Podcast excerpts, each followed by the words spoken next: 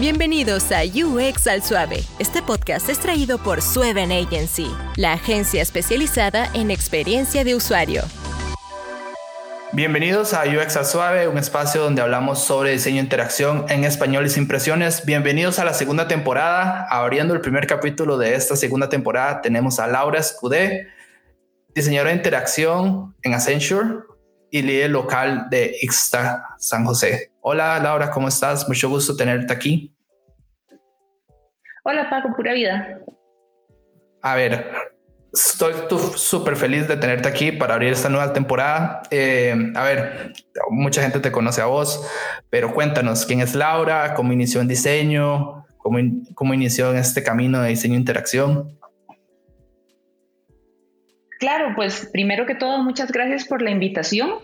Em, yo me inicié eh, en esto gracias a, Iván Alarcón, que fue uno también de los pioneros como del, del UX en Costa Rica. Eh, yo trabajaba con él en una empresa que se llamaba Voz Digital, que ahora es Produce, y em, en ese momento yo, bueno, era una persona que tenía un background de arquitectura, que después de como la crisis inmobiliaria estadounidense me tuve que pasar otras cosas. Eh, yo había trabajado un tiempo haciendo una página web, haciendo como el diseño gráfico de una página web para una microempresa estadounidense de turismo de lagos. Entonces digamos que ya había hecho un website y, y ellos fueron los primeros como que me regalaron el libro de Don't Make Me Think, pero no había vuelto a pensar en el UX eh, trabajé en un call center, eh, aprendí Flash, empecé a hacer planes en Flash, me promovieron a ser eh, project manager de un equipo después de dos. Y pues Iván fue como un amigo que al conocer como mi background en arquitectura, me dijo, hey, los arquitectos a veces funcionan como, como UX designers por Jorge Arango, que es obviamente un pionero de, la arquitectura de información, que es panameño, ahora vive en Estados Unidos, eh, tiene también su propio podcast y todo, eh, pero entonces, gracias a Jorge Arango, Iván hizo la conexión de que yo podría funcionar como UXer. Y entonces hicimos un book club en la oficina, creo que no tuvimos ni siquiera tantas sesiones, pero leíamos... Eh, leíamos libros y los comentábamos y así. Y pues eh, en un momento se hizo una reunión de UX Costa Rica, que era un grupo y ahí fue donde conocí a Ana Domi, después a José Ermitos y todo, y fue como sentando como las bases de, de, nuestra, de nuestra comunidad. Ahí fue como empecé a conocer a esa gente. Eh, encontré, al encontrar a Ana, pues encontré la maestría en diseño de interacción que ella estaba dando y afortunadamente la pude llevar. Y eh, pues desde entonces, después de eso, me estuve desempeñando un tiempo mientras estaba haciendo la maestría en una empresa de e-learning, pero también mi rol seguía siendo, mi rol era más de administración, pero empecé a tomar como el lado de, de la biblioteca de interacción que, digamos como que era una forma muy, muy, muy primigenia de, de, de, sistema de diseño. Y, después, al terminar la maestría, me pasé a, Accenture, donde he estado trabajando, eh, y el último año he trabajado más con la parte de Fjord, que es como un poco más el lado, más agencia dentro de la consultoría. Entonces, así, así, estoy. He tratado de estar siempre a través de mi, de mi propio interés por el tema y de autoenseñarme, pues también he estado como, siempre estoy buscando información y entonces poco a poco fui tomando como un poco más de, empoderamiento dentro de nuestra comunidad y empecé como a, a algunas charlas, a organizar algunos meetups y pues todo esto lo, lo he estado organizando ya de mi parte un poco más relacionada con, con Ixta, que ustedes tuvieron algunos, tuviste algunos de mis compañeros en, en el podcast también la temporada pasada. Entonces yo creo que ya eh, los oyentes conocen más de, más de Ixta o IXDA, eh, pero, pero sí, pues eh, eso es como, yo me siento sumamente privilegiada de, haber, de haberme dado cuenta que esto existía, de haber podido aprender sobre esto, de que alguien me hubiera dicho, hey, sus habilidades tal vez pueden funcionar para esta, digamos, esta salida de carrera. Y, y de haber podido eh, hasta ahora poder desempeñarme en ella. Entonces también quiero como tratar de que otras personas puedan hacer lo mismo, sobre todo las personas que están buscando eh, encontrar su vocación o ubicarse tal vez dentro del mercado laboral. Entonces creo que muchas de nuestras nuestros esfuerzos van por ahí y yo creo que también te agradezco mucho por el podcast porque me encantó desde que existió, eh, porque también es una manera de llevarle este tipo de conocimiento a, personas que pueden estar considerando una profesión dentro del UX. De hecho, gracias. Y de hecho el feedback es, es increíble porque hemos tenido como gente que no es diseñadora, eh, gente como que, mira, se está comenzando, qué bonito, yo no sabía que esto existía, que era así, yo solo pensé que el UX era diseñar y diseñar bonito. Eh, que es la confusión que tiene mucha gente, ¿verdad? Que piensa que el diseño de interacción es diseñar. Entonces, este espacio se ha convertido en eso me llama muchísimo la atención escucharlo de la primera reunión porque hay mucha gente, eh, cuando José Nito vino, ¿verdad? Eh, había un tema ahí controversial porque mucha gente pensaba que él era el papá de UX Costa Rica y que él había sido el primero y que él había sido el que había comenzado, ¿verdad? Y entonces mucha gente pensaba eso. Él después lo aclaró y dijo, no, mira, yo no fui el papá, hubo una reunión que fue Iván Alarcó, Ana Dom y Laura. Y entonces ahí nos conocimos todos y así comenzó todo. Entonces me llama muchísimo la atención porque de hecho ya escuché la otra parte de la historia, ¿verdad? La, el lado tuyo. Y cómo Ana ya había unido a todos y, más o menos cómo quería. Y Ana, eres como la que, como una de las que empezó también. Suena como que, que se reunieron los Avengers, pero no, yo creo que sinceramente mis, mis yo siento que los recuerdos que uno guarda son como los específicos, como que a uno le, le hicieron como un cambio radical. O sea, para mí saber que esa maestría existía fue radical. Eh, para que, que Iván me hubiera dicho, hey, porque usted no trata de, de hacer UX, fue radical. Eh, entonces resulta que cuando tratamos de juntar todos estos recuerdos, pues eh, no encajan perfectamente, pero también se dieron por mucho tiempo y hay muchas cosas que uno hace que uno no siente que sean importantes y, tal vez, no sé, no, no les da la prioridad a uno en, sus recuerdos o no los, no los relata, no habla de eso por mucho tiempo porque no, no era tan importante, pero son cosas que eventualmente se vuelven importantes, ¿verdad? Entonces, es interesante, yo lo veo como cómo nace una comunidad, no es que a alguien un día se le ocurre, uy, voy a fundar una comunidad y que exista. A nosotros en Ixda hasta nos cuesta decir qué cosas hace una comunidad, qué servicios brinda, quién está dentro y quién está afuera. Em, entonces, al tener como ese vacío de definiciones, que en realidad creo que es una ventaja, porque permite que seamos súper flexibles, pues al mismo tiempo cuesta mucho decir, cuándo fue que algo empezó, porque en realidad ha sido progresivo y bastante orgánico. No, y eso es lo bueno de esta comunidad, que todos hemos estado involucrados en diferentes etapas, digamos. Eh, yo recuerdo ir a haber ido a una charla de, con, era de XDA, bueno, XDA, para seguirlo diciendo en español, no, este podcast es en español, de Darwin, creo que era una agencia que estaba aquí en Costa Rica, para los que nos escuchan fuera de Costa Rica, eh, y fue hace como cuatro años, fue en el Melico Salazar o en, o en el Cine Magali, en el Cine Magali creo. Fue el Usability Day, lo, lo organizó creo que Ana María Montero, creo.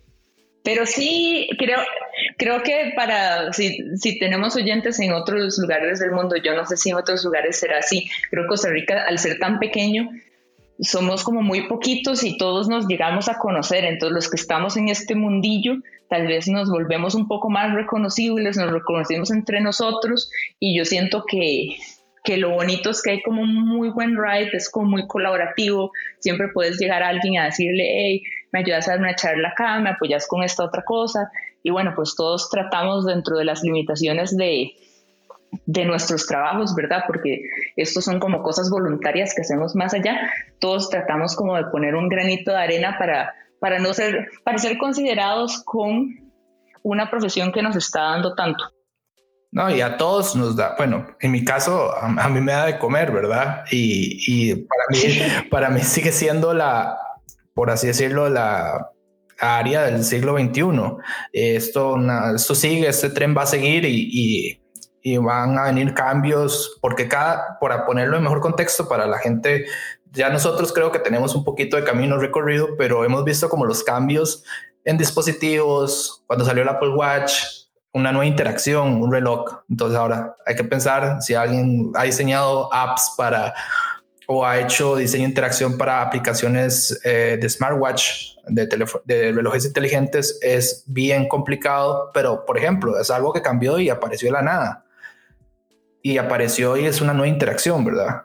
Y esto cambia todo el tiempo. Así es la tecnología. Esto cambia todo el tiempo y hay cosas que para nosotros son reglas y hay cosas que son, ¿verdad?, escritas en piedra, pero que aplican también para cosas físicas a como aplican para cosas digitales. Ahora, vamos a hablar de a un evento que hubo esta semana pasada. Eh, Laura por dicha estuvo. Yo no pude asistir uh, digitalmente, ¿verdad? Eh, que se celebra todos los años. Um, cuéntanos un poco qué es Interaction.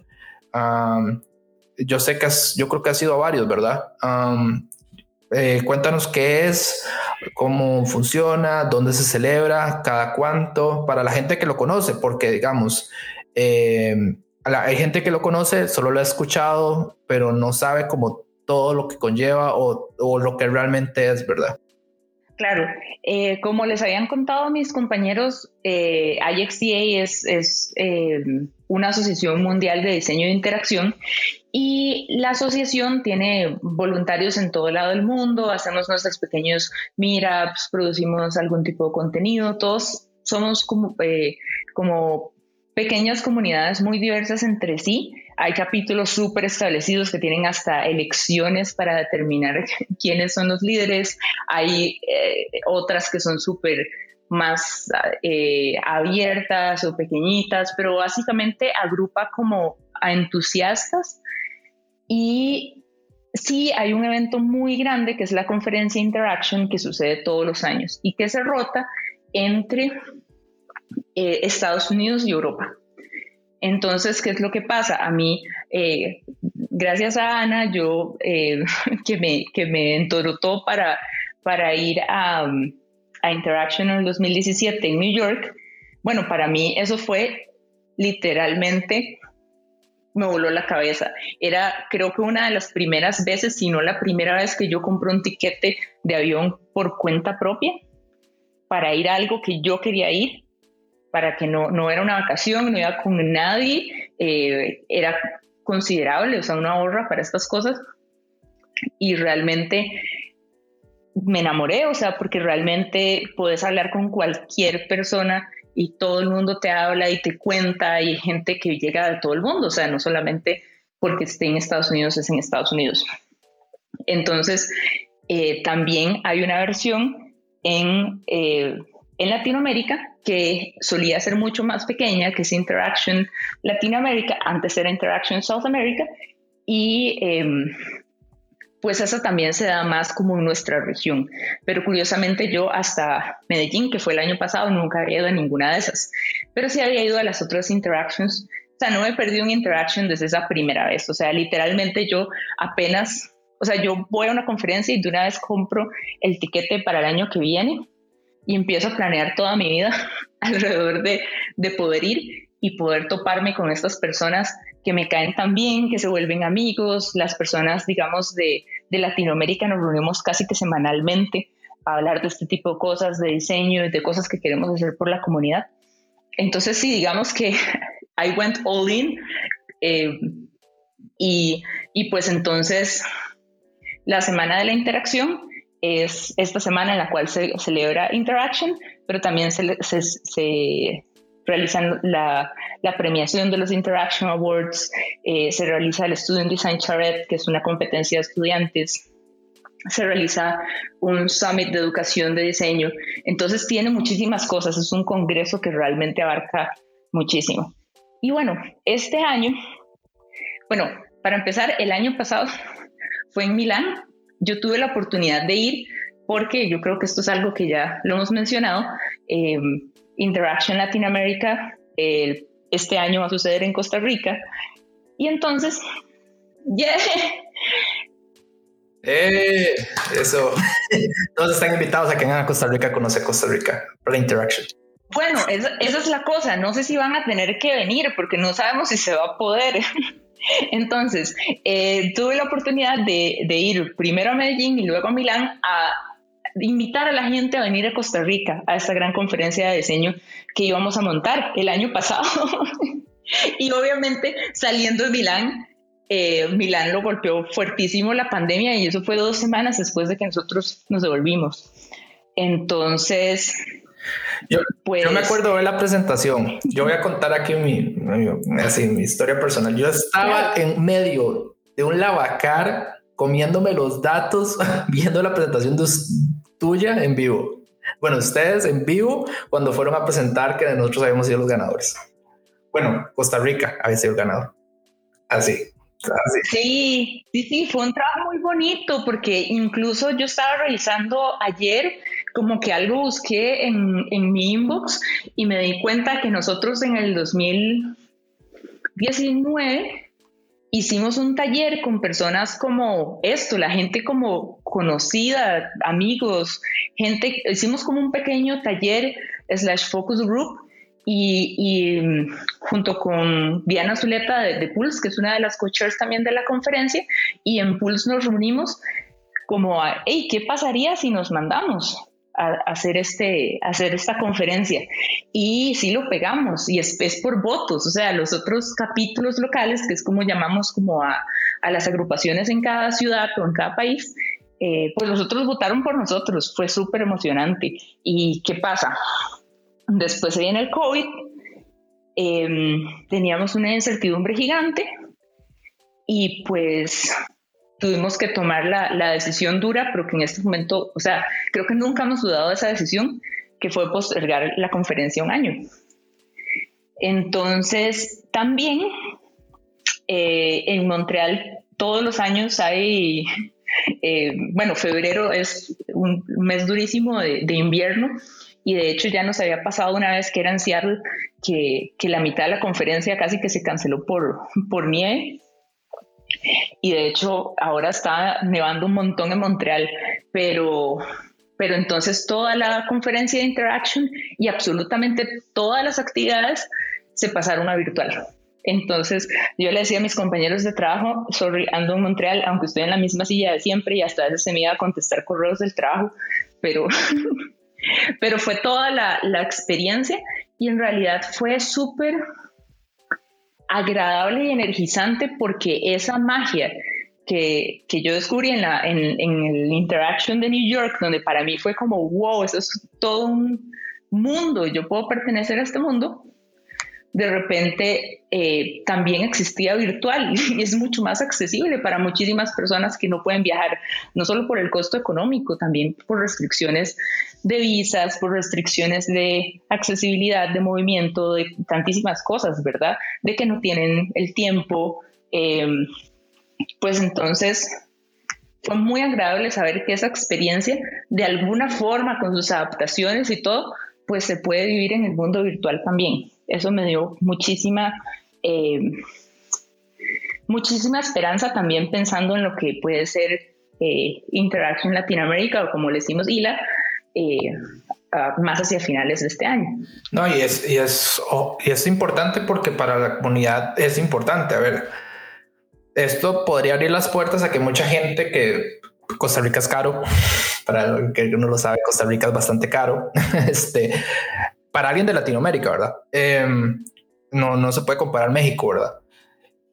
Pueda venir, aunque sea virtual, y estar y escuchar, digamos, cómo se trabaja eh, desde aquí o en otras partes del mundo, personas de Chile, ¿verdad? Traigan proyectos y, escuchar procesos diferentes. Yo siento que eso es lo que ayuda a crecer la comunidad y que todos seamos mejores. Yo sé que Latinoamérica, aún así, yo le he preguntado a gente aquí eh, qué tan largo estamos o, o qué tan por así decirlo, en, otro por así decirlo, nivel. Eh, estamos de Estados Unidos todavía y dicen que ya las barreras se han ido estrechando cada día más. Hay mucha calidad en Latinoamérica y me parece buenísimo que pues, pues, por la pandemia sea digital y que le dé la oportunidad a más personas de venir, ¿verdad? Ahora, yo sé, eh, ya escuché por vos eh, The Interaction, uh, pero a ver, pongámoslo así, básico, básico eh, se ven cambios en la comunidad año tras año. Eh, vos has visto como que, digamos, mira, si cuando yo inicié esto era como lo que se veía, lo que se hablaba, o esto lo que ha cambiado y hemos evolucionado a este tipo de conferencias, este tipo de charlas. Porque yo quisiera que cuentes más la experiencia de lo que has vivido año tras año de una carrera tan nueva, por así decirlo, ¿verdad? Es una carrera bastante nueva y, y, lo que ha avanzado, ¿verdad? Entonces, para que nos cuentes un poco más por ahí. Claro, creo que creo que tal vez algunas personas que pueden haberme visto tuiteando algunas cosas de la, de la, de la conferencia se pueden haber sorprendido porque muchas de las, de las charlas, muchos de los temas que se tocan no son inherentemente de diseño o diseño tal vez como lo conocemos. O sea, tal vez es un lugar donde sí, obviamente hay eh, programas de, diseño, softwares de diseño que son patrocinadores y obviamente ahí era donde te regalaban las medias de OXD, pero realmente la gente no va por eso, la gente va como para expandir su mundo, para energizarse, para aprender cosas que debería saber eh, y no tanto lo que he visto es, nunca fue demasiado técnica, siempre había tal vez, a veces es multitrack, lo que decimos es que hay, em, digamos, varias opciones de charlas a las que ir, las que han sido en personas son así, o sea, hay diferentes eh, temas tal vez sucediendo en diferentes salas y uno como que entra y sale, ¿verdad? Y como que se arma su programa.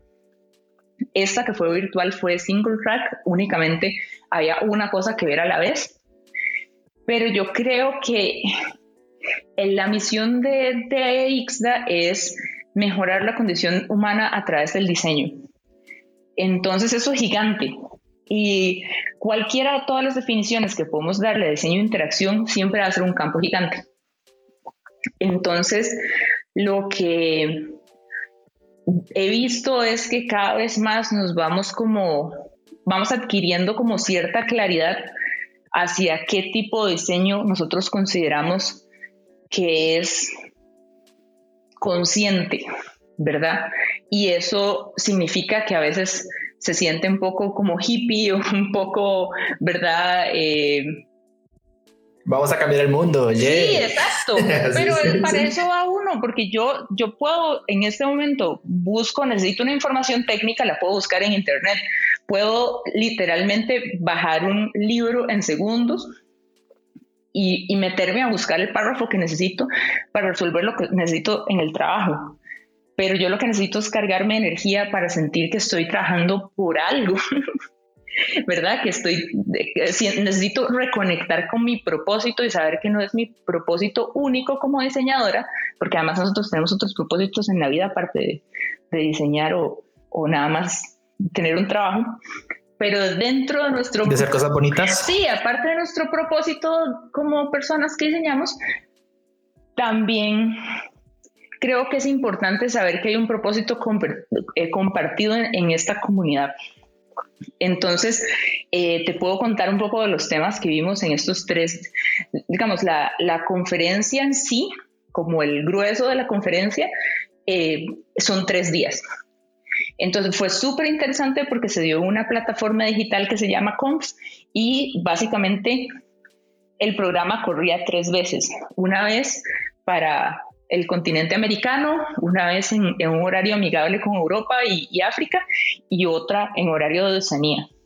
Entonces igual si no lo veías como a tu hora, pues te servía más levantarte temprano o acostarte tarde y revisar algunas cosas. Algo muy interesante que la gente me ha dicho es que obviamente el precio seguía siendo caro, pero todo ese material que en realidad la gente crea para Interaction, todo ese material se libera. Entonces, si usted busca en la cuenta de Vimeo, yo sé que es un poco difícil de buscar, pues están todas las charlas que se han dado. Y todas estas charlas de las que yo les voy a hablar pues también van a estar disponibles. Entonces, hay como una cuestión como de, de acceso, como de liberar esa información, que, que, es también como, yo siento que cuando pago mi entrada la pago con muchísimo gusto porque sé que, que, va a producir ese, ese material que después va a estar ahí para los demás y obviamente en la comunidad lo vamos a, lo vamos a discutir, lo vamos a rescatar.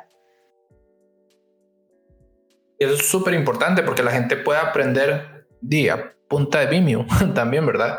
Em, y ver las charlas, aunque ya no son de en el momento, y como, como es aprendizaje, ¿verdad? De lo que se está haciendo afuera.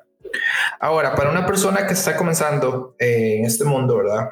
Escucha que es eh, Interaction, ya te escuchó vos, has escuchado varios capítulos, esperemos, de UX Suave, ¿verdad? Eh, este, ¿Cómo puede iniciar? A ver, cuéntanos un poco para vos, 2021. Ya hemos escuchado algunos, a Ana María, a Danilo, decir cómo podría iniciar una persona que quiere ser diseñadora de experiencia de usuario. A ver, dime vos, ¿cómo vos crees que, mira, yo creo que debería comenzar por aquí? ¿Necesita o no necesita un background de diseño? Mucha gente pregunta esto. Yo mira, no diseño nada, te voy a poner un ejemplo, a mí me ha pasado, me han preguntado, mira, es que yo no sé, yo soy administrador de empresas, eh, soy de números, pero me gusta mucho, me apasiona, pero no sé por dónde comenzar. A ver, cuéntanos un poco cuál crees vos que es el proceso. Bueno, hay que cuestionarse un poco como esas ideas. Yo me acuerdo que cuando a mí alguien me dijo, uy, ¿por qué usted no estudia arquitectura? Yo estaba en el cole y estaba pintando un dibujo de anime que, que, dibujaba mi amiga. Mi amiga los dibujaba y yo los pintaba con lápices de color. ¿Qué tiene que ver eso con arquitectura? Nada. Yo soy una arquitecta que no sabe dibujar. Yo nada más le pasaba los lápices de color, pero realmente no sé dibujar. Y en el momento se creía Incluso cuando yo entré a arquitectura lo acaban de quitar, pero ya hasta cursos de acuarela. ¿Por qué? Porque antes los arquitectos, esos eran sus renders, presentar algo en acuarela. Entonces, si no podías hacer un artefacto, que es lo que es realmente, es nada más un tipo de representación, pues entonces eh, no tenía sentido. La gente no te decía que esa carrera podría ser algo para vos y no lo investigabas. Entonces yo creo que lo importante es investigarlo conocerse muy bien cuáles son los skills, las habilidades que sí se tienen y ver cómo podrían encajar, dónde podrían encajar y no tal vez quedarse con la idea de que, no sé, una persona que hace UX hace pantallas. Que si hacemos pantallas, yo hago pantallas, no todos los días, pero sí las hago. Y, pero es más que eso. Yo les diría que si ustedes tienen acceso a los contenidos de interaction, se van a dar cuenta de que es más como, como de pensar.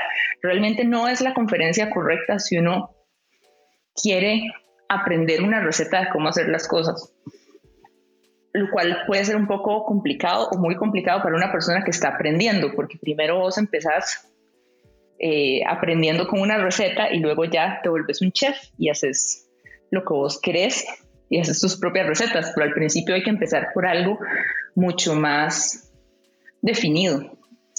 Entonces yo creo que la forma como, como yo les aconsejaría entrar es acerca de cercanía con la comunidad, no necesariamente por los temas. Los temas les tienen que interesar porque no, no todos, pero o sea, es lo que se está hablando en el campo. Entonces, si les escuchan algo y les parece interesante, aunque no lo dominen o aunque no vayan a trabajar eso inmediatamente, eso está bien.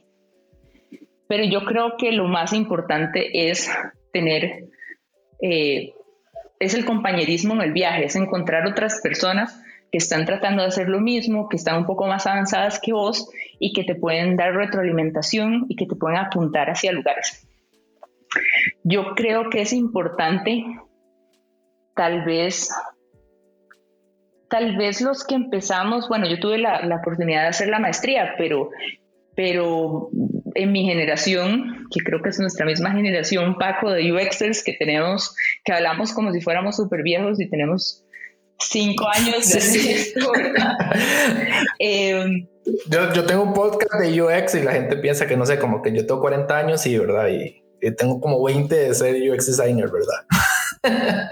sí, yo creo que tal vez cuando uno se acerca a un programa, uno tiene un currículum de cosas que aprender, como, como el programa del curso, que puso otra persona. Y eso es muy útil para ubicarse. Eso es como un mapa. Y después uno va complementando con otras cosas. Y, y, creo que nuestra generación le tocó hacerse mucho ese currículum nosotros. O sea, leer todos los libros, como revisar en todo lado y, y nos perdimos mucho. Y yo siento que tal vez fue rico, pero tal vez otras personas siento que en este momento tienen la oportunidad de acercarse a formas más estructuradas eh, de cómo iniciar su, su, aprendizaje. Sí, de hecho, eh, perdón por interrumpirte aquí, eh, pero es muy importante aquí también que la gente sepa qué es la maestría, porque yo creo que hemos dicho como la maestría, la maestría, ¿verdad? Y que expliquemos un poco qué era la maestría. Era, porque ya no existe. Mm, voy a interrumpir aquí, voy a hacer un paréntesis para, para ¿verdad? meter el contexto un poco. ahí me corrigís vos, Laura. Veritas, la Universidad Veritas en Costa Rica, es una universidad especializada en diseño, arte y diseño. Eh, solo dan arquitectura, diseño publicitario, ¿verdad? Eh, había abierto una maestría en diseño e interacción y un técnico avanzado, así le llamaban ellos, que yo soy parte de esa generación, no existía en Costa Rica, em, de diseño e interacción. Y después lo cambiaron de nombre a diseño de dispositivos móviles. Pero originalmente era puro diseño e interacción yo llevé el técnico, Laura llevó la maestría. Entonces, digamos, ya eso no existe. Eh, hubieron ciertas cosas. La directora de esa maestría es una persona que espero que prontamente esté aquí, que es Ana Dom. Eh, me ha costado un poco que Ana venga. Este, todo el mundo habla de Ana. Es que eso es lo, eso lo bonito de este espacio. Todo el mundo ha hablado de Ana, que Ana aquí, Ana allá, pero no he podido que Ana venga acá. Eh, y Ana era la directora de carrera. Este, por decisiones académicas, ¿verdad? Eh, se cerró, ambas se cerraron, pero creó una generación que yo creo que somos Laura y yo de diferentes cosas, ¿verdad? Pero es una generación que creció y algunas personas que han estado en este espacio son de esa generación eh, o nos dieron clases personas que han estado en este espacio. Por ejemplo, a mí me dio clases Danilo, aunque suene así bien trillado, pero es verdad, a mí me dio clases Danilo. Porque Danilo era una de las pocas personas en ese momento que en acá tenía conocimiento, ¿verdad? Y entonces todos crecimos gracias a esas personas, ¿verdad? Laura puede contar un poco más, pero por ahí andará el asunto. Sí, creo que a mí la maestría me dio definitivamente ese currículum en, el que era un poco para formarnos tal vez un poco como generalistas, digamos, hacíamos, eh, llevamos un curso de diseño de servicios, un curso de research, un curso de antropología y de ahí yo agarro como lo que hago en UX Research, ¿verdad? Y obviamente más cosas que he ido aprendiendo, pero digamos ahí formé mis bases. Eh, yo sé que cuando hablamos, cuando hablo con Danilo, siempre hablamos como de los fundamentos. Hay que empezar por alguna parte hay ciertas cosas que son muy universales del diseño, cosas que no son negociables, cosas que no cambian tanto porque tienen que ver con la forma como funciona el cerebro humano, cuestiones de accesibilidad, cuestiones de legibilidad, eh, todas las cosas de cómo las personas interpretamos el mundo. Ahora, hay que entender que eh, no todas las personas interpretamos el mundo de la misma manera. Y yo creo que es ese tipo de cosas que cuando uno ve los contenidos de interaction, pues te abre a pensar un montón de formas diferentes. Por ejemplo, en esta interaction se tocó el tema del racismo, se tocó el tema de cómo se trabaja con comunidades indígenas y cómo las comunidades indígenas eh, crean sus propias narrativas, se tocaron temas tal vez que están un poco más en la periferia de lo que nosotros hacemos, como, como la pornografía en redes. Entonces, tal vez no son cosas que uno usa todos los días, pero que afinan la forma en que uno entiende eh, cuáles son como esas líneas guías de un buen diseño. Pero yo creo que hay que partir como de lo esencial. Lo esencial es como, bueno, hay personas que leen de izquierda a derecha, otras que leen de derecha a izquierda, otras que, que hacen de arriba a abajo. Si uno está eh, generando algo que va a ser leído de izquierda a derecha, pues entonces la gente va, a mover los ojos así, probablemente va a necesitar este tipo de dimensiones.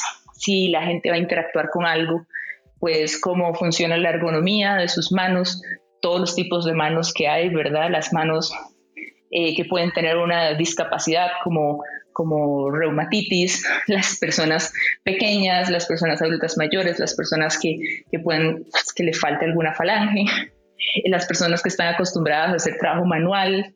Entonces, creo que hay una gran diversidad dentro de esos fundamentos de diseño.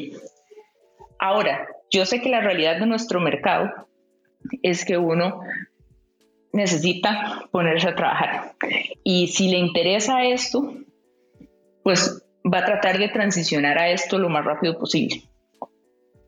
Entonces, ya a mí no me da vergüenza decirle a alguien que aprenda Sketch o que aprenda Figma. Porque sí, eso no te enseña nada sobre cómo hacer diseño de interfaz. nada más te enseña a saber un software que en realidad es bastante más fácil de lo que era en mi momento, que era con Axure, pero... Y, el software realmente es simplemente una forma de representar, como lo que en arquitectura en ese momento era hacer acuarela y después era hacer AutoCAD. Entonces, yo creo que esa es como la barra mínima en la que vos podés como entrar de aprendiz a un lugar.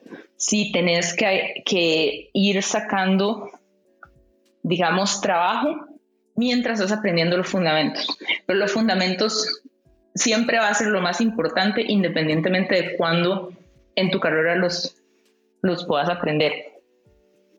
No sé si me explico. No, de hecho sí, de hecho me llamó la atención algo que me quedé pero impresionado. Vos diseñabas con Azure. Sí, y, y vos no sabes, o sea, yo pasé como dos o tres años siendo PM, siendo Project Manager, sintiéndome como una mierda porque nunca iba a poder ser diseñadora de UX porque no sabía usar Axure. Y habiendo usado, habiendo usado softwares de 3D, habiendo usado softwares de, representación de casas como CAD, y, al final, o sea, era una herramienta, y era una herramienta difícil. Todavía existe. Es, es una herramienta difícil. A ver, vamos a ver. Eh, esto es un tema que se puso interesante. Ojalá la gente lo escuche. a ver, yo soy profe de Azure. por cosas del destino y por cosas de un trabajo que tuve y seguí dando clases y una transnacional me contrató y entonces se dieron cuenta que era bueno, entonces que le enseñara a los demás y eso ha pasado dos años. Entonces a veces doy clases ahora. Tengo un año completo de videos de, desde hacer prototipos hasta diseñar y todo. Y yo comencé en Azure hace muchos años también, igual que vos, pero yo no diseñaba en Azure, yo pasaba Sketch a Azure.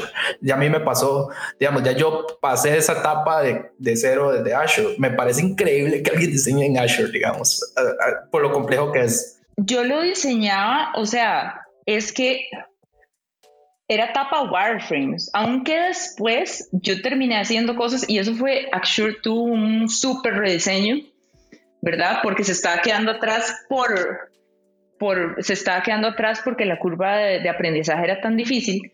Y entonces, eh, pero yo he llegado a hacer cosas, prototipos que la gente no sabe si es un sitio web o es un prototipo, a diferencia de Envision que no engaña a nadie.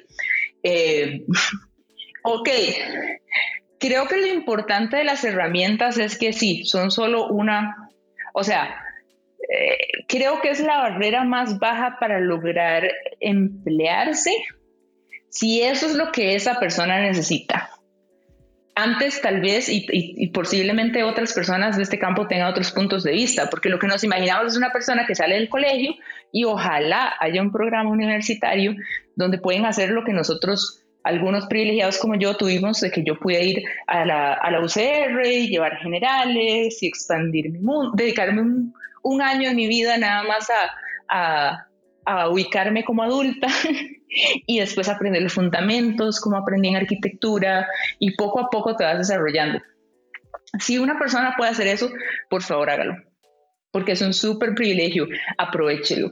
Si usted puede hacer eso muchas personas en nuestro medio no tienen esa oportunidad y lo que dicen es, me interesa moverme hacia tal cosa. ¿Qué es lo que puedo hacer para, porque muchísimo de nuestra educación se hace en el, lugar de trabajo. Entonces, a veces digamos, yo lo veo en, en mi historia, eso fue aprender Flash. Yo veía a una amiga que trabajaba en la venta, lo que ahora es Accenture, y mm, lo que hacía era hacer banners. Bueno, ella tenía un puesto más ejecutivo, pero realmente me decía, Laura, es que aquí lo que estamos buscando es gente que haga Flash. Entonces yo fui, me metí a un curso, hice Flash. Eso no me enseñó diseño gráfico para nada. Yo todavía soy una mala diseñadora visual, pero me ayudó a simplemente posicionarme en la industria en la cual después me he ido también. Entonces, creo que hay como el shortcut, o sea, lo mejor siempre va a ser una educación que alguien curó para vos o muchos alguienes curaron para vos, donde te dijeron aprenda estas cosas en este orden lógico. es el mundo ideal.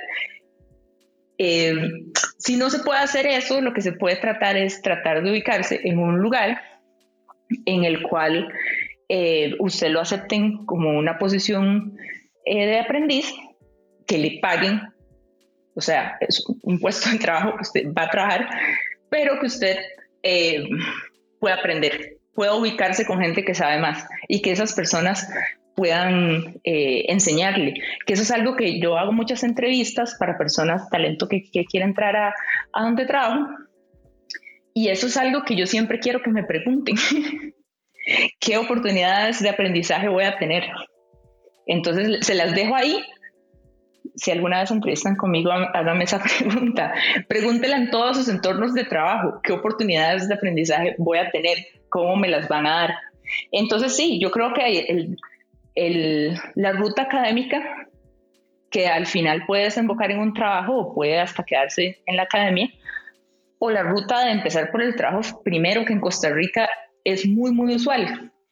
Y ahora con tantos cursos que se dan en la noche, que se dan los sábados, yo mi maestría la hice en la noche, eh, pues puede ser un mix de las dos. Pero siempre que en algún momento tenés que ver los fundamentos. Y entre antes sea mejor. Sí, es, es, es más, bueno, yo vengo de diseño, entonces yo sí venía más del otro lado. Yo, yo igual que vos no dibujo nada, así, nada. Yo soy un mal diseñador, yo no dibujo nada. Este, pero es curioso esto porque, a ver, pongámoslo en un mejor sentido. y a mí me pasa, porque ahora tengo un rol más administrativo, eh, igual de diseño, pero yo las personas que trabajan conmigo les digo, eh, miren, este es mi portafolio, yo hice esto, solventé estos errores y ábrele esto. Porque para mí es importante eso de mentorship o ser mentor de alguien en español. Porque también es importante. Eh, usted tiene que saber con quién trabaja, es, sabe más que usted, si es su jefe, porque para esa persona es importante decir, bueno, si yo de él voy a aprender. Él ya llevó palo, él ya sabe que Azure eh, es una herramienta prototipado avanzado y que engaña medio mundo, pero que tiene una curva de aprendizaje que es el infierno, pero bueno, volviendo a Azure. Azure RP. Em, y, pero lo digo como una broma, pero es, es, eso, digamos, ser mentor de alguien. Y es donde uno crece, digamos, yo sigo aprendiendo. Al día de hoy yo sigo aprendiendo y mentira que este espacio es, a mí me gusta este espacio porque las personas que vienen en este espacio me enseñan a mí. Y ustedes son los que hacen este espacio y son las que hacen que, que funcione porque todos esos ejemplos que vos acabas de dar son los que a las personas les gusta escuchar. Eh, yo he escuchado de Laura, dice la gente, yo he escuchado de Danilo, pero no sé dónde viene, no sé cómo trabaja, no sé cómo hace las cosas y, y, eso es lo que le gusta a la gente realmente, que no nos vea como dioses inalcanzables a las personas que hacemos diseño de interacción, porque no lo somos, pero hay gente que piensa eso, que somos como una especie rara que es muy difícil con quien hablar y, yo les digo a todos que se tienen que acercar, ¿verdad? Eh, y ex, XDA, eh, por así decirlo, eh, Sergio lo explicó, no, no, no, se muerde a nadie, no, ¿verdad? No, no se juzga a nadie, ¿verdad? Y, y es una forma de cómo puede comenzar las personas. Sí, y, y, todas las personas siempre somos un poco principiantes, siempre estamos aprendiendo. La gente tiene que tiene que darse el espacio a ser principiante en cosas si quiere aprender nuevas cosas. Entonces yo creo que nuestra comunidad es en gran parte para la gente que está iniciando, para que sepan si les va a gustar esto, si, si les va a interesar eh, gastar su tiempo y dinero y esfuerzo en esto o tal vez no es lo suyo, ¿verdad? Que se familiaricen con qué es lo que hacemos y, y que encuentren un poco su propio camino con acompañamiento. Que, que, eso es algo que tal vez las comunidades, y, vos lo sabes también por la de WordPress y todo, que son muy valiosas para, para eso. Y creo que yo les diría también que no se aferren a un título, porque digamos, pues eh, conforme uno, la, la, disciplina de la que estamos hablando cambia de título como cada dos años. Es súper molesto. De repente esos UXer, eh, yo de hecho en, en Accenture tengo dos títulos, tengo el título que uso eh, dentro de, Accenture y tengo la parte que el título que uso dentro de Fjord, mi puesto es exactamente el mismo. Eh, entonces, ya sea experiencia de usuario, human factors, como era hace 100 mil años, no importa, no importa qué tipo, qué tipo de diseñador sea uno, porque incluso hay ramas como dentro del diseño de interacción, como diseño de negocio, business design, de que se parece más a un administrador o a un ingeniero industrial. Entonces tal vez no sean personas que tengan diseñador en su título, pero ya están haciendo cosas afines. Entonces tal vez no se preocupen tanto por tener el título que sientan que es el correcto. Lo importante es lo que estén haciendo en el día a día. De hecho, pasa mucho de que la gente, eh, digamos, los reclutadores, esos, hola reclutadores, si nos escuchan, por favor, conversen con alguno de nosotros y les vamos a explicar las divisiones de cada puesto, porque yo lo he visto. Eh, digital Product Designer, Human Factor Designer, eh, diseñador web. ¿Cuál fue el otro que vi un día de estos? Ah, ingeniero en UX. Ese es el mejor de todos. a mí me encanta ese ingeniero UX. Ah, y que al final del día no hacen investigación. O sea, es, eso es lo que yo creo que ha hecho que la gente en recursos humanos ha, ha logrado cambiar y que no es el como debería ser, ¿verdad? Y cada título que nosotros tengamos ha cambiado durante el tiempo, ¿verdad? Sí, creo que nosotros no se los hacemos fáciles a la gente de recursos humanos, porque ellos ellos, ellos reclutan para todo. Entonces, y yo también veo gente quejándose de que el, típico chiste de, una descripción de un puesto de desarrollador que pide una cantidad de años de experiencia más grande de lo que lleva ese lenguaje de programación existiendo. Y nosotros nos reímos y todo, pero realmente los reclutadores solo están tratando de, de tomar una demanda de un perfil y encontrar una persona que lo, que lo pueda hacer y que lo quiera hacer. Y entonces yo creo que sí, eh, los job descriptions casi que se puede hacer un podcast de esto porque es súper complejo, pero yo siento que al fin y al cabo usted lo que necesita es ponerse frente a la persona correcta con la cual pueda tener una conversación y de su lado tratar de tener su historia lo más fácil de explicar, que yo sé que nuestras historias son súper, a veces complejas de explicar, como lo están viendo en este podcast para mí. Eh, saber contar rápido qué es lo que les interesa, qué es lo que han logrado, mostrar evidencia de lo que han logrado. Eh, eh, mostrar el contexto de dónde lo han logrado. Porque hay gente que me dice, bueno, es que yo trabajaba haciendo X, no he tenido la oportunidad de hacer research ok, si no has tenido la oportunidad, no has tenido la oportunidad, eso está bien, eso es, una realidad, yo entiendo eso.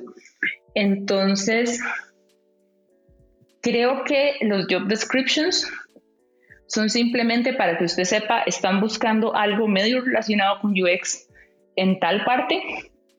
Hago mi research si me interesa esa, esa empresa, si me interesa eh, algo de ese puesto, pues aplico, ojalá me llamen pero lo importante es lograr donde tenés una conversación con un ser humano, que es la entrevista.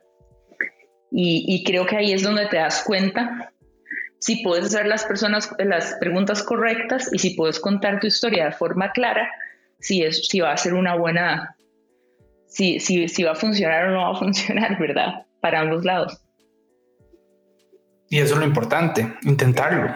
Yo creo que hay mucha gente valiosa que se queda ahí como en el medio de la nada, como, mira, yo creo que no tengo la experiencia, pero no me van a llamar por la experiencia, me falta eso, me falta lo otro, ¿verdad? Chicos, las herramientas no hacen al diseñador, eh, es el indio, no la flecha. Eh, yo sé que Figma, Sketch, eh, Azure, todo lo que hablamos aquí, ustedes deberían aprender lo básico, pero uno normalmente donde trabaja es la herramienta que se usa. Entonces, si te cambian de trabajo o te cambian de, por así decirlo, de, equipo de trabajo, sorpresa, ellos usan Sketch o sorpresa, ellos usan Adobe XD. Entonces, tienes que también saber adaptarte. Claro, y estas herramientas solo son las que estamos hablando de diseño de interfaz. Entonces, diseño de interfaz es tal vez lo más fácil de aprender porque está más cercano a la producción, entonces necesita más gente. E, es algo que necesita más, como se dice vulgarmente, que vergüenza, no, no, sé, o sea, no sé cómo voy a decir esto.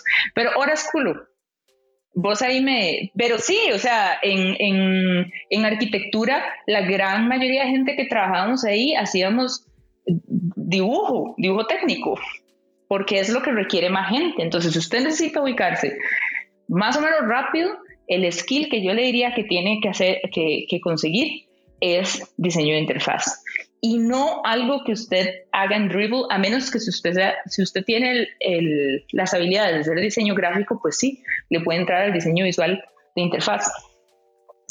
Pero si no, usted puede tratar de entender cómo funcionan como los flujos de información, cómo funcionan los botones, cómo se acomodan las aplicaciones. Y, ese es un lugar para empezar si usted quiere ir por el lado de transicionar su carrera laboral o iniciar su carrera laboral tan pronto como sea posible.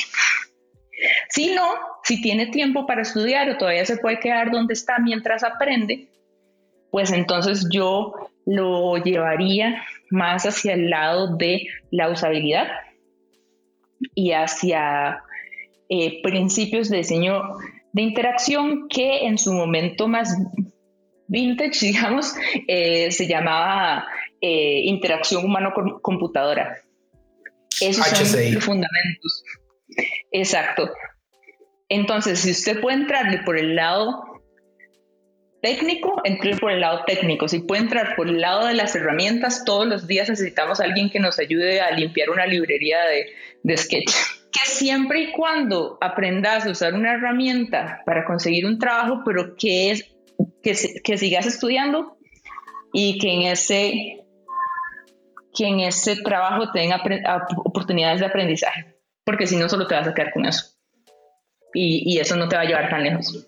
No, y Sketch, Sketch sí es si es mal trabajado es un infierno las librerías y los símbolos mal llevados, para poner un ejemplo. Y solo estamos, es verdad, hablando de herramientas que no son herramientas que un diseñador de, experiencia de usuario utilizaría normalmente.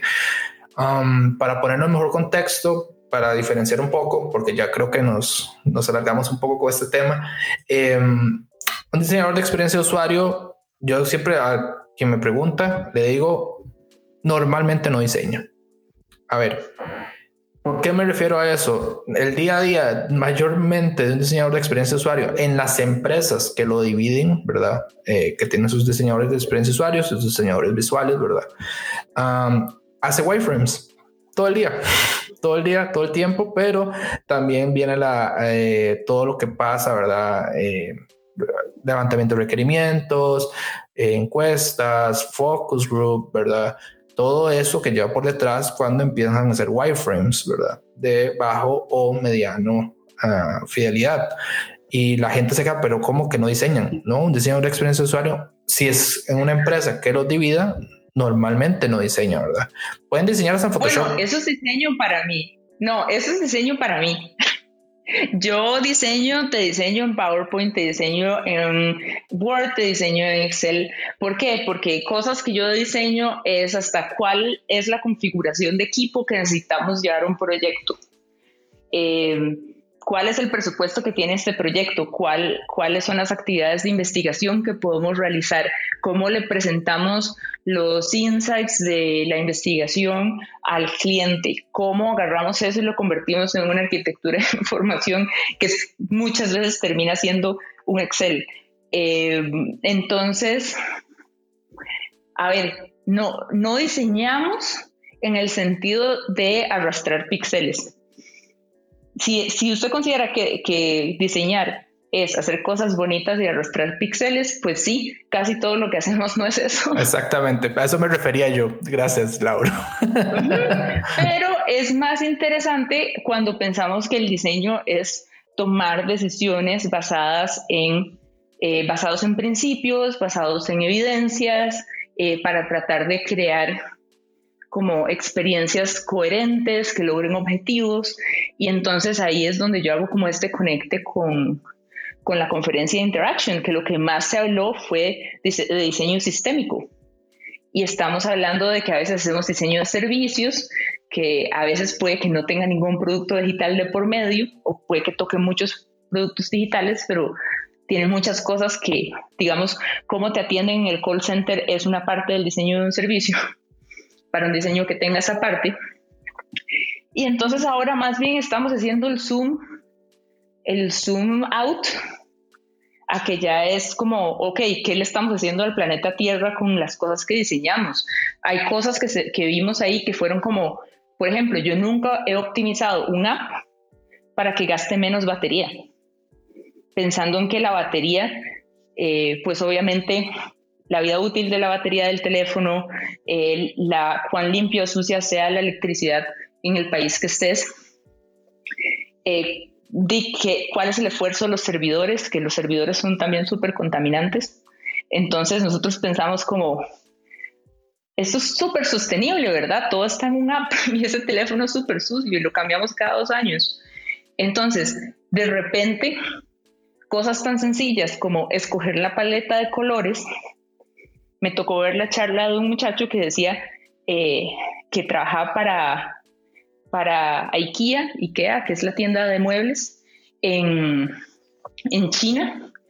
Y él era, escogimos poquitos colores porque no queríamos hacer que el teléfono se, recalentara, no queríamos que gastara mucha batería, queríamos hacer una experiencia ligera, porque una app puede ser más sostenible que otra app. Y a mí eso me voló la mente. A mí también, en este momento, digamos, yo nunca lo había pensado así. Yo creo que eso es lo que pasa por, por trabajar de este lado del mundo, ¿verdad? Eh, porque me imagino que esto también afecta a lugares en África, ¿verdad? Con mala conexión a Internet, ¿verdad? Sí, no es solamente el hecho de que si la persona va a poder verlo, sino que toda la cadena, digamos, de, de abasto que te llevó a vos un iPhone o un Android a la mano y toda la que está pegada a la electricidad, al Internet, a los servidores, a todo, que todo tiene una huella ecológica. Entonces, nos estamos haciendo, o sea, más allá que diseño de servicios, más allá de diseño de negocio, eh, nos estamos inspirando en sistemas que realmente nosotros lo que podemos aportar es mínimo, pero podemos aportarlo, podemos decidir eso, no, no usar una pajilla de plástico, por ejemplo, y es algo. Y eso es algo que, que yo me estoy trayendo y a partir de la próxima semana es como cómo voy a empezar a implementar algo que sea factible hacer en mi trabajo para que yo pueda decir que mis decisiones afectan positivamente a un nivel sistema. Entonces eso es loquísimo. Sí, eso es loquísimo, digamos. Hay una persona que te puedo recomendar para hablar de ese tema, después acordame. Sí, para que venga UX el suave. de hecho, es curioso porque todos, eh, yo sé que estamos abriendo temporada y a ver, es curioso porque cada persona que viene aquí aporta con su granito de arena, como dije anteriormente, a esta gran comunidad.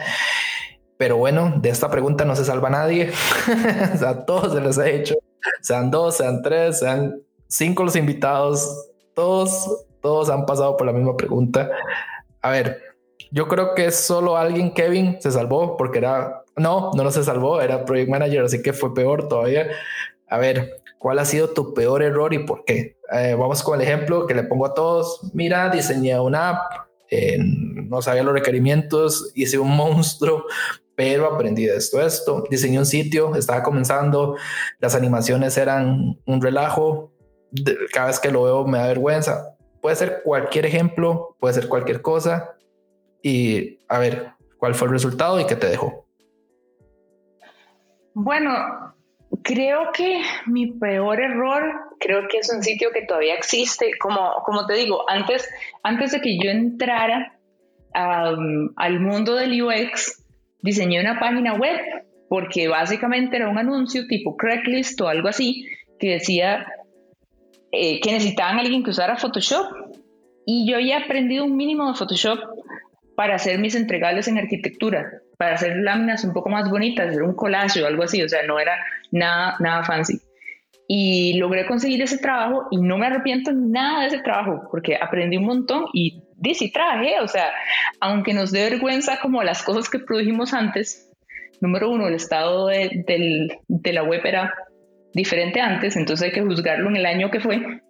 Em, y aprendí un montón y sí trabajé y le metí empeño, pero creo que era un sitio que se hacía sin ninguna entrada de información de los usuarios, donde eh, la persona de esta microempresa, porque realmente era una empresa familiar, Em, era una persona súper inteligente y simplemente me decía que era lo que ocupaba que yo diseñara y yo se lo diseñaba. Y me decía, acá hay tres botones, necesitamos cuatro y yo le metía un botón más. Y me daba demasiado miedo preguntar por qué. Número uno, yo casi no hablaba inglés. Y, y número dos, ¿quién era yo para cuestionar a una persona que había salido de Harvard? y en, aunque yo sabía que, uno tenía que tener en cuenta a los usuarios, pues simplemente se sentía imposible que yo pudiera meter usuarios. O sea, ¿cómo? No, no, o sea, realmente era simplemente una diseñadora arrastrando píxeles sola en mi casa. Y eh, creo que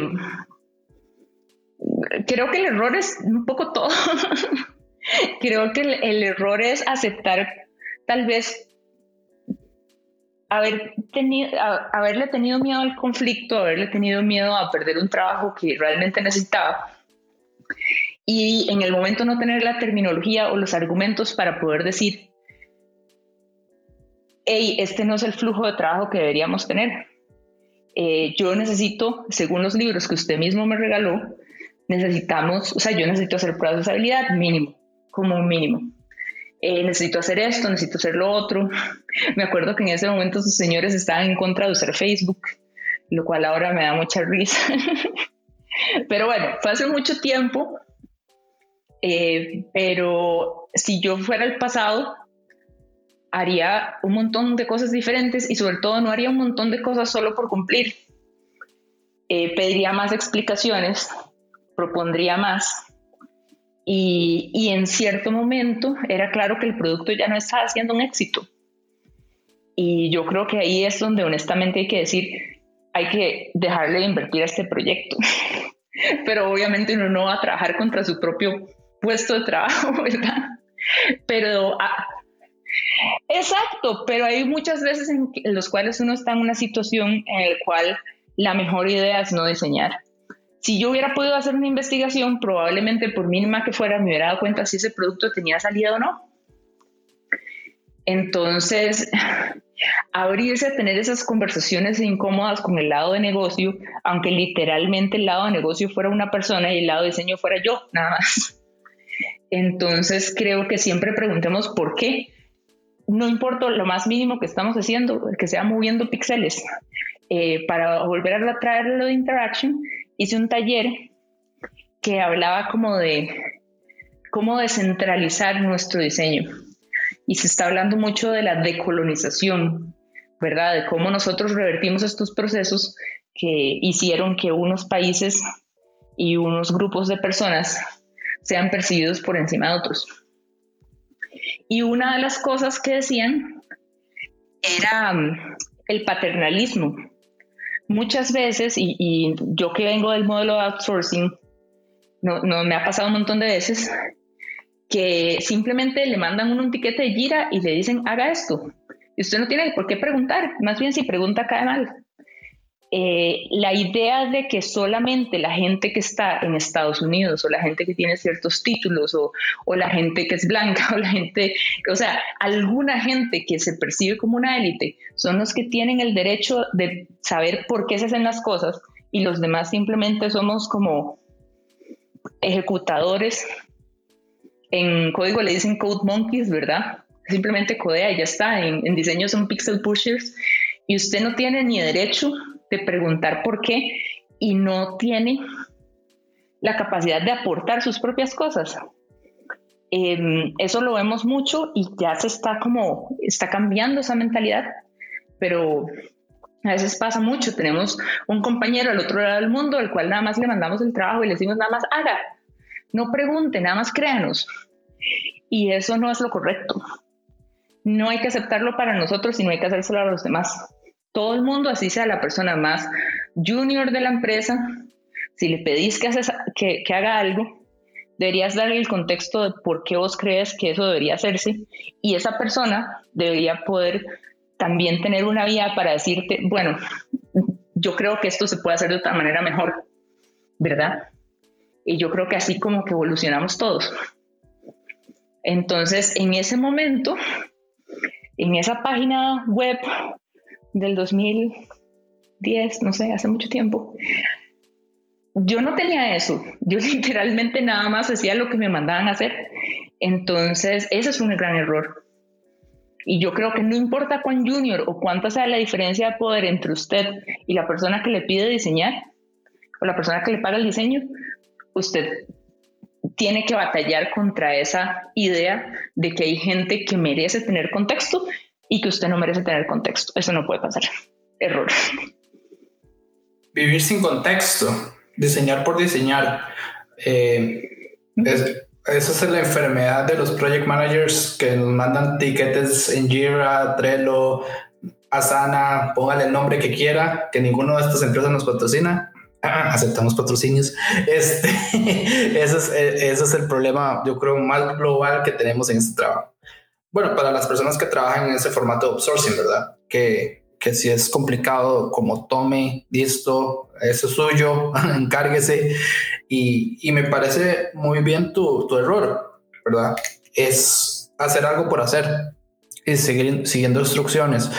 Como no puedo discutir porque él sabe más que yo, pero llega un momento que uno debería como contradecir a esa persona y pensar un poco y decir, eh, esto es en serio lo que el usuario quiere y esto es lo que realmente nosotros queremos hacer por el usuario, ¿verdad? Que yo creo que esa es la parte más importante de nuestro trabajo, la empatía. Sí, pero ahora lo estamos llevando más allá porque ya no es ni siquiera para los usuarios o para los consumidores, o sea, o para, ya es para las personas, o sea, un, una, no sé, si haces una aplicación de movilidad tipo Uber, pues vas a afectar a los taxistas, aunque ellos no usen Uber. Entonces, se vuelve, ahí es donde empezamos a hablar de diseño sistémico y cuando hablamos de cuestiones de sostenibilidad y todo, hay tantas cosas amarradas al, a la toma de decisiones de diseño que realmente tener un cerebro y no usarlo para tratar de tomar decisiones inteligentes es muy triste, realmente es un, es un talento desperdiciado. Entonces sí, obviamente necesitamos hacer, o sea, para cualquier cosa que queremos producir y poner en el mundo se necesitan montones de personas. Entonces, obviamente que va a haber un flujo de instrucciones eh, para ponernos de acuerdo y, saber lo que tenemos que lograr. Pero todos deberíamos tener la justificación y poder interrogar esa justificación. Y yo creo que eso es lo que nos está faltando muchas veces. ¿Cómo enfrentar mal diseño de interacción. Eso es lo que nos está faltando, yo creo, ¿verdad? Es, es increíble. Yo creo que es con tu error es donde se demuestra un poco el montón de malas decisiones que existen en varios sistemas y en sistemas que utiliza la gente. Ya el año pasado hablamos mucho de ATV. Vamos a cambiar de, de, sistema. Vamos a poner, digamos, por así decirlo, SICOP, el sistema de compras del gobierno de Costa Rica es algo diseñado por ingenieros para ingenieros y se vuelve un infierno. Y entonces ahí es donde afectan a las personas. Y yo sé que tu punto viene más, no tanto a quién utiliza el sistema, pero indirectamente a quién afecta. Afecta a la persona que está vendiendo su servicio, afecta a la persona que lo va a utilizar, afecta a la persona, al gobierno mismo, que se queda sin opciones porque la gente no participa por lo complejo que es, por un sistema tan mal hecho. Claro. Claro, claro, yo creo que, que el de Hacienda obviamente siempre, siempre le, le damos porque estamos de repente en una crisis fiscal y es como, ok, el, el, gobierno parece que no quisiera nuestro dinero, pues lo que ni siquiera nos hace fácil pagar.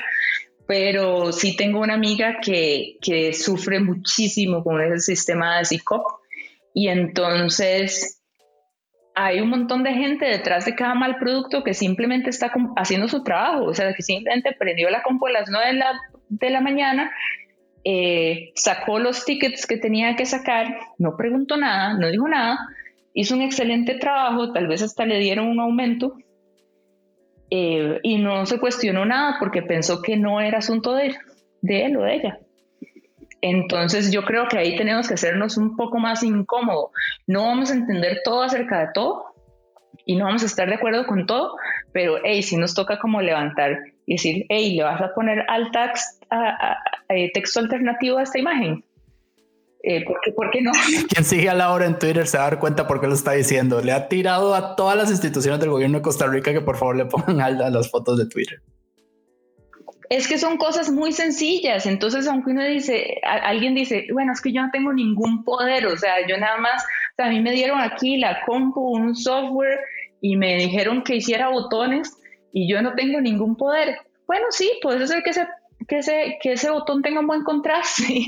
o sea, algo puedes hacer que sea mejor que, que no pensar, que no ser consciente, que simplemente ahí tirarle, hacer el botón más rápido y y echarte a dormir. Entonces, creo que ese es el tipo como de conciencia que queremos en, en, las personas que, que estamos a cargo de diseñar. Es una tarea muy importante, hay que tratarla con importancia. Bueno, Laura, muchísimas gracias. En serio, de todo corazón, como les digo a todos, pero en tu caso, gracias por abrir la nueva temporada de UX al Suave. Ya llegamos al 2021, nos dimos un mes de vacaciones, pero continuamos y esta es tu casa. Eh, cuando quieras, si tienes algún tema, si quieres hablar de lo que sea, esta es tu casa. Muchísimas gracias por tu tiempo y por tu conocimiento. Estas puertas están abiertas de par en par. Muchísimas gracias, Paco. Con gusto. El mío. Se despide este servidor, Francisco Bravo. Hasta luego.